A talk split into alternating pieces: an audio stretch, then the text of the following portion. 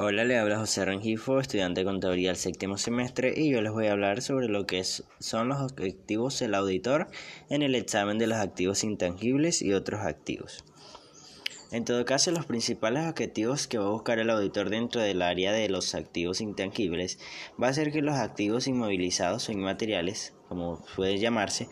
adquiridos no sean ficticios y existan en el sentido que figuren correctamente en la rúbrica de inmovilizado inmaterial al estar en condiciones de generar beneficios futuros.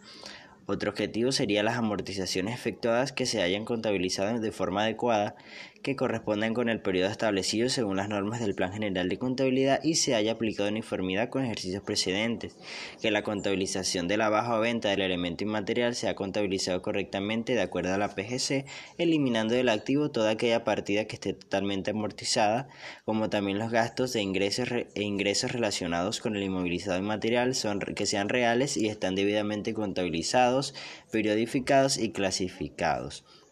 Por otra parte,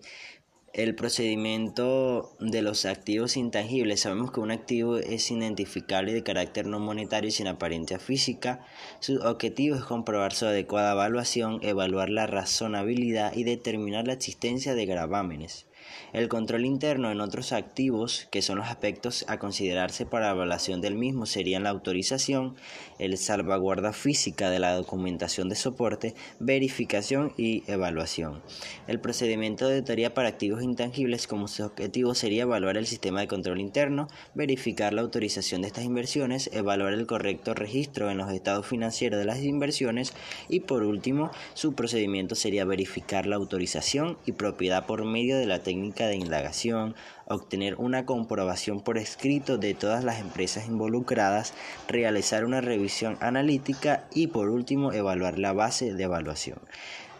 Todas estas son cada uno de los objetivos que cumple y que tiene el auditor en el examen de lo que son los activos intangibles y otros activos como los que mencioné anteriormente.